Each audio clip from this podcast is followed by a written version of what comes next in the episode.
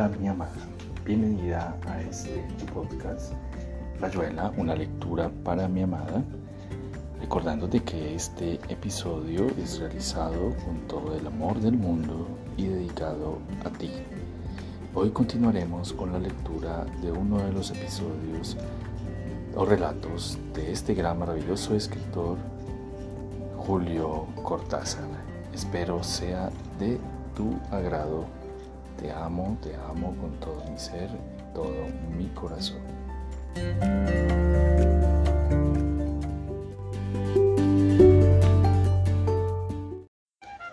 Hoy iniciaremos con la lectura de Salvo el Crepúsculo, un texto de el escritor argentino Julio Cortázar.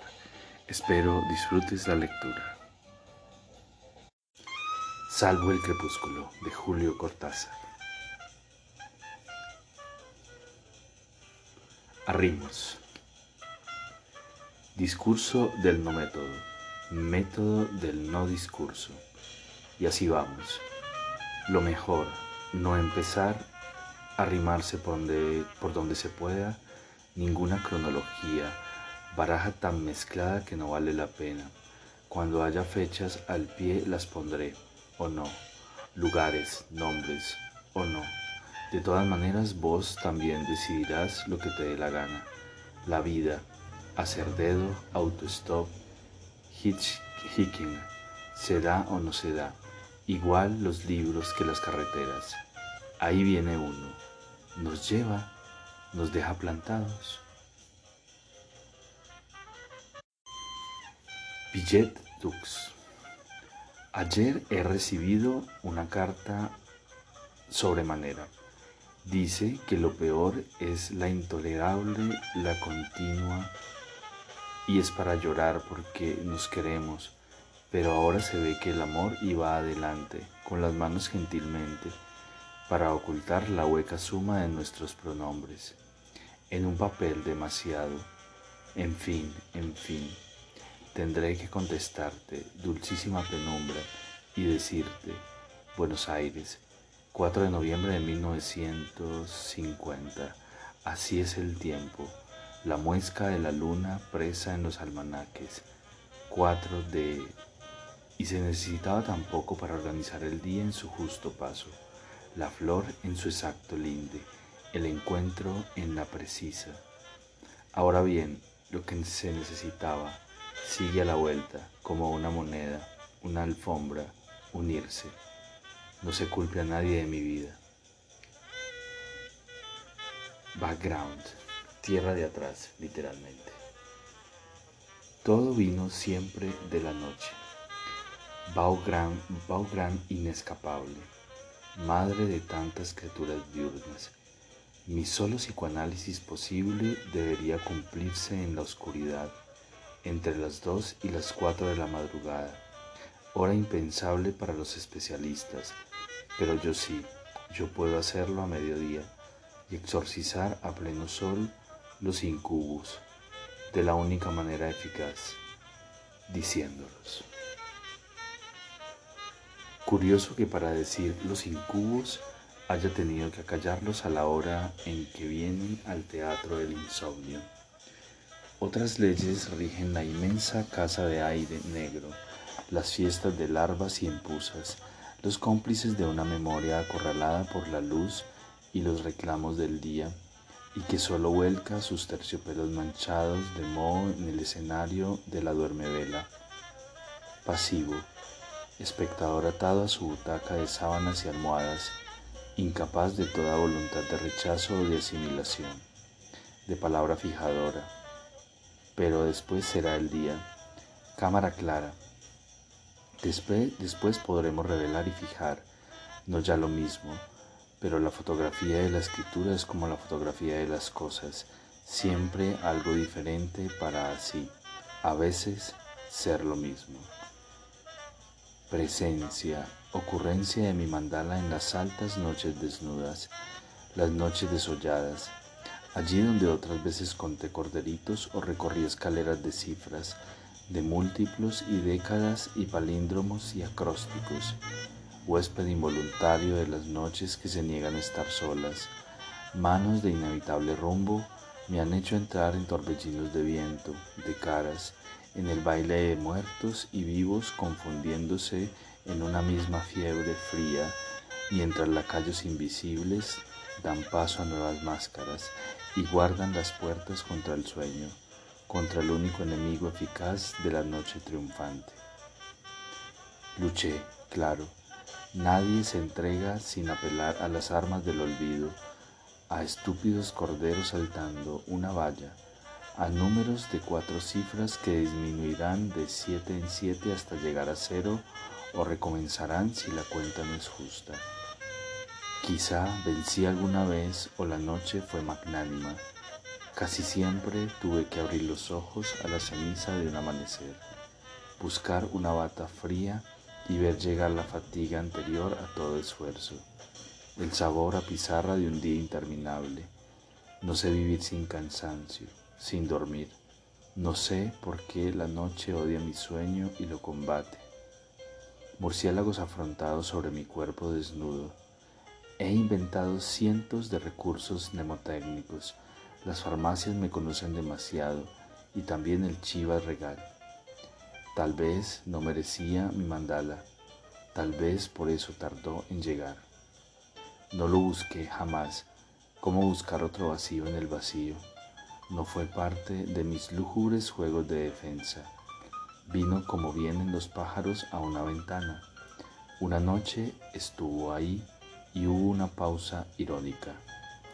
En un decirme que entre dos figuras de exhumación o nostalgia se interponía una amable construcción geométrica.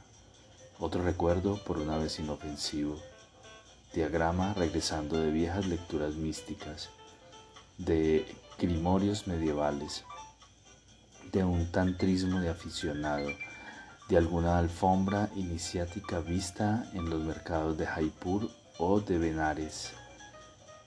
¿Cuántas veces rostros limados por el tiempo o habitaciones de, de una breve felicidad de infancia se habían dado por un instante?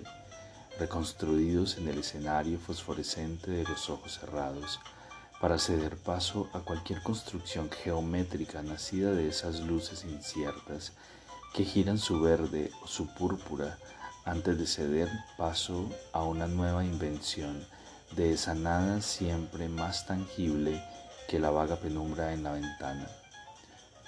No lo rechacé como rechazaba tantas caras, tantos cuerpos que me devolvían a la rememoración o a la culpa, a veces a la dicha todavía más penosa en su imposibilidad. Le dejé estar. En la caja morada de mis ojos cerrados lo vi muy cerca, inmóvil en su forma definida.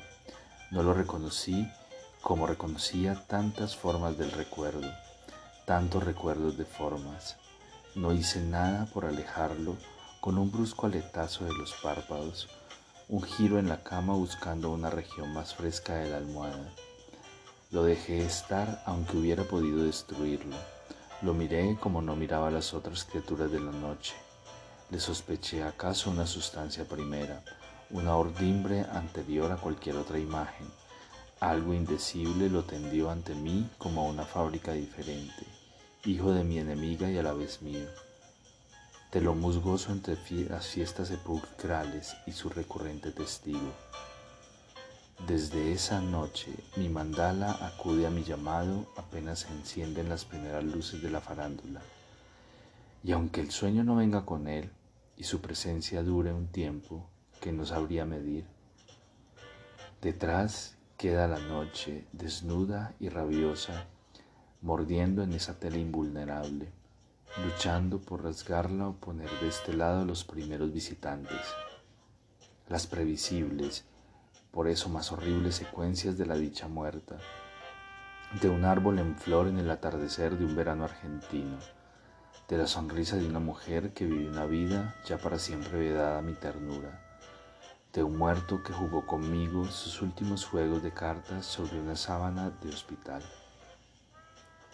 Mi mandala es eso, un simplísimo mandala que nace acaso de una combinación imaginaria de elementos, tiene la forma ovalada del recinto de mis ojos cerrados. Lo cubre sin dejar espacios, en un primer plano vertical que reposa mi visión. Ni siquiera su fondo se distingue del color entre morado y púrpura que fue siempre el color del insomnio, el teatro de los desentierros y las autopsias de la memoria. Se lo diría de un terciopelo mate en el que se inscriben dos triángulos entrecruzados como en tanto pentáculo de hechicería. En el rombo que define la oposición de sus líneas anaranjadas y hay un ojo que me mira sin mirarme. Nunca he tenido que devolverle la mirada aunque su pupila esté clavada en mí. Un ojo como el Uyyad de los egipcios, el iris intensamente verde y la pupila blanca como yeso, sin pestañas ni párpados, perfectamente plano, trazado sobre la tela viva por un pincel que no pretende la imitación de un ojo. Puedo distraerme mirar hacia la ventana o buscar el vaso de agua en la penumbra. Puedo alejar a mi mandala con una simple flexión de la voluntad o convocar su imagen contra la voluntad de la noche. Me bastará la primera señal del contraataque, el deslizamiento de lo elegido hacia lo impuesto, para que mi mandala vuelva a tenderse entre el asedio de la noche y mi recinto invulnerable. Nos quedamos así, seremos eso y el sueño llegará de su puerta invisible, borrándonos en ese instante que nadie ha podido nunca conocer. Es entonces cuando empezará la verdadera sumersión, la que acato porque la sé de veras mía y no el turbio producto de la fatiga diurna y los desquites del ello. Mi mandala separa la servidumbre de la revelación, la duermevela revanchista de los mensajes raigales. La noche onírica es mi verdadera noche. Como en el insomnio, nada puedo hacer para impedir ese flujo que invade y somete.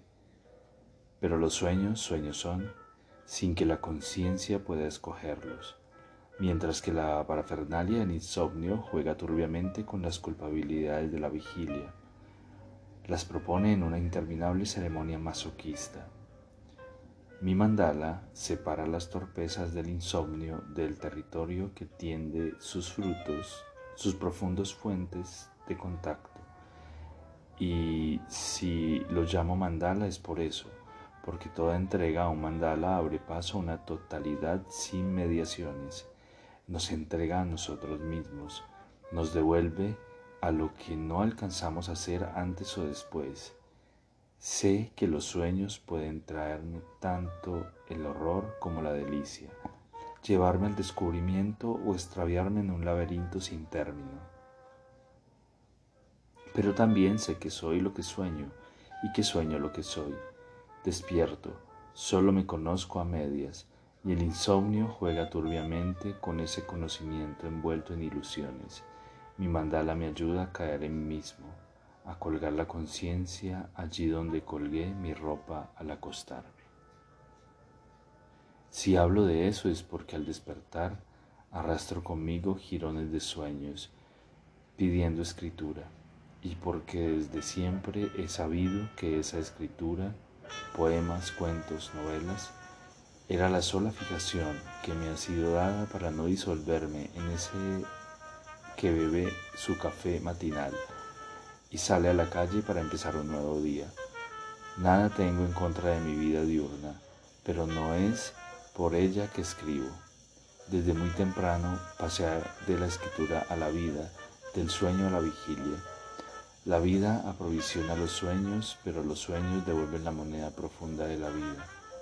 En todo caso, así es como siempre busqué o acepté hacer frente a mi trabajo diurno de escritura de fijación que es también reconstitución. Así ha sido, ido naciendo todo esto. Sí, y más atrás, siempre, lo que nadie habrá dicho mejor que Ricardo E. Molinari en Analecta. Mi cuerpo ha amado el viento y unos días hermosos de Sudamérica, donde andarán con sus pies mordidos, con mi cara sola, Los días mueren en el cielo, como los peces sedientos, igual que la piel gris sobre los seres, sobre la boca que se destruyó amando. ¿Dónde andará mi cara, aquella otra, que alguien tuvo entre sus manos, mirándola como a un río asustado?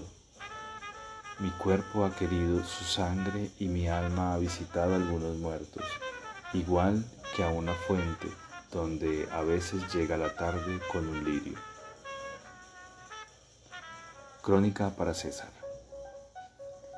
Y levantarás una gran ciudad, y los puentes de la gran ciudad alcanzarán a otras ciudades, como la peste de las ratas cae sobre otras ratas y, y otros hombres. Lo que en tu ciudad esté vivo proclamará tu nombre, y te verás honrado, alabado y honrado, y tú mismo dirás tu nombre como si te miraras al espejo porque ya no distinguirás entre los adoradores y el ídolo. Probablemente serás feliz, como todo hombre con mujer, como todo hombre con ciudad. Probablemente serás hermoso, como todo ídolo con piedra en la frente, como todo león con su aro de fuego corriendo por la arena. Y levantarás una torre, y protegerás un circo, y darás nombre al séptimo hijo de las familias trabajadoras no importa que en la sombra crezcan los hongos rosados, si el humo de las fábricas escribe tus iniciales en lo alto, el círculo de tiza se cerrará. Y en las cavernas de la noche acabarán de pintar las imágenes protectoras. De hoy en adelante serás el sumo sacerdote de mañana en mañana, el oficiante de ti mismo. Y levantarás una gran ciudad como las hormigas diligentes exaltan sus pequeños montículos, y harás venir la semilla de Rumania y el papel de Canadá, y habrá una loca alegría en las efemérides y en el retorno de los equipos victoriosos. Todo esto no pasará de los límites de tu cuarto, pero levantarás una gran ciudad, de mediodía a medianoche, una ciudad corazón, una ciudad memoria, una ciudad infamia. La ciudad del hombre crecerá en el hombre de la ciudad y se protegerán los unos de los otros, las sombras de las sombras, los perros de los perros, los niños de los niños, aunque las mujeres sigan tendidas contra los hombres y clamen los pacifistas en las esquinas.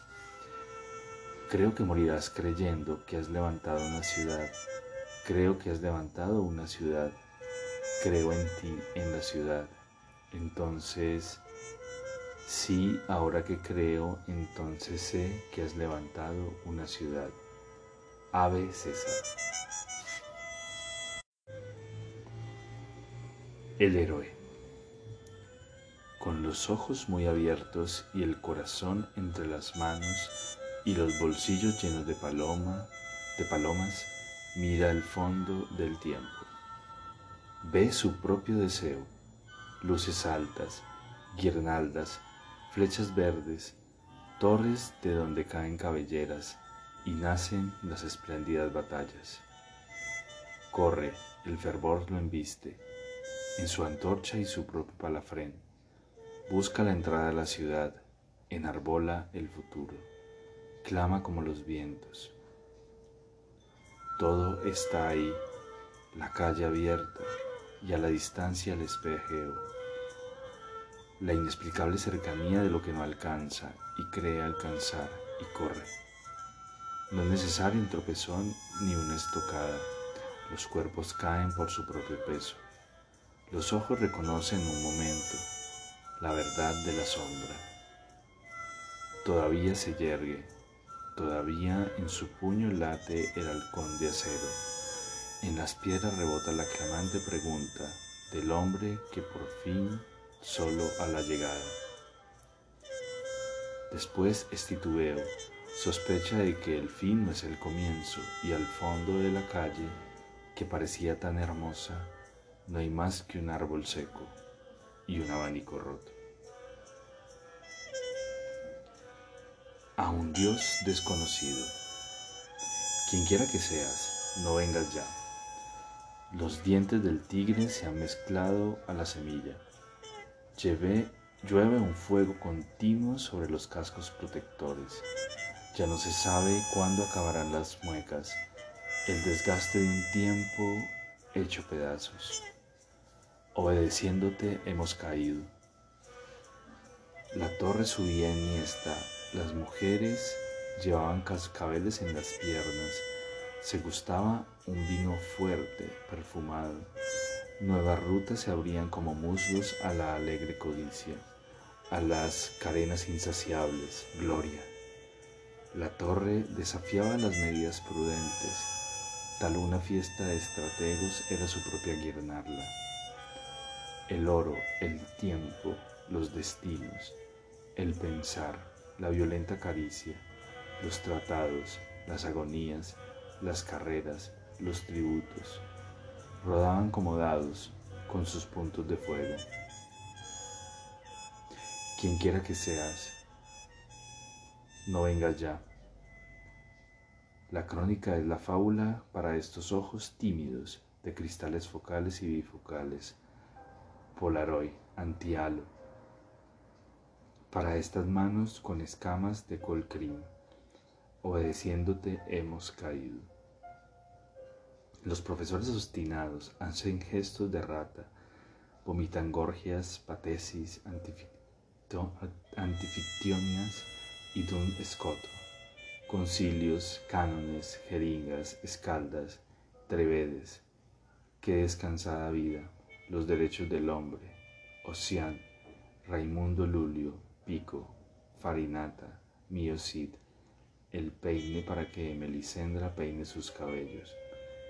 Es así, preservar los legados, adorarte en tus obras, eternizarte, a ti el relámpago, hacer de tu viviente rabia una apotegma, codificar tu libre carcajada. Quien quiera que seas, no venga ya. La ficción cara de harina, como se cuelga de su mono, el reloj que puntual nos saca de la cama Venga usted a las dos, venga a las cuatro. Desgraciadamente tenemos tantos compromisos. ¿Quién mató a Cock Robin? Por no usar los antisudorales, sí señora.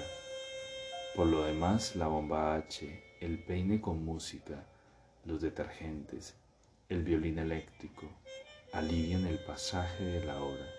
No está mala la sala de la espera, tapizada. Consuelos, joven antropólogo, surtidos. Usted los ve, los prueba y se los lleva. La torre subía esta, pero aquí hay dramamina. Quien quiera que seas, no venga ya.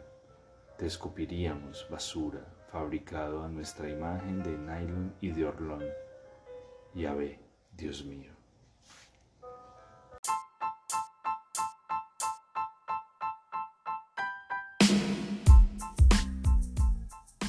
Termina Rayuela, una lectura para mi amada. Espero eh, esta lectura haya sido de tu agrado. Recuerda que te amo, te amo con todo mi ser y todo mi corazón. Te amo.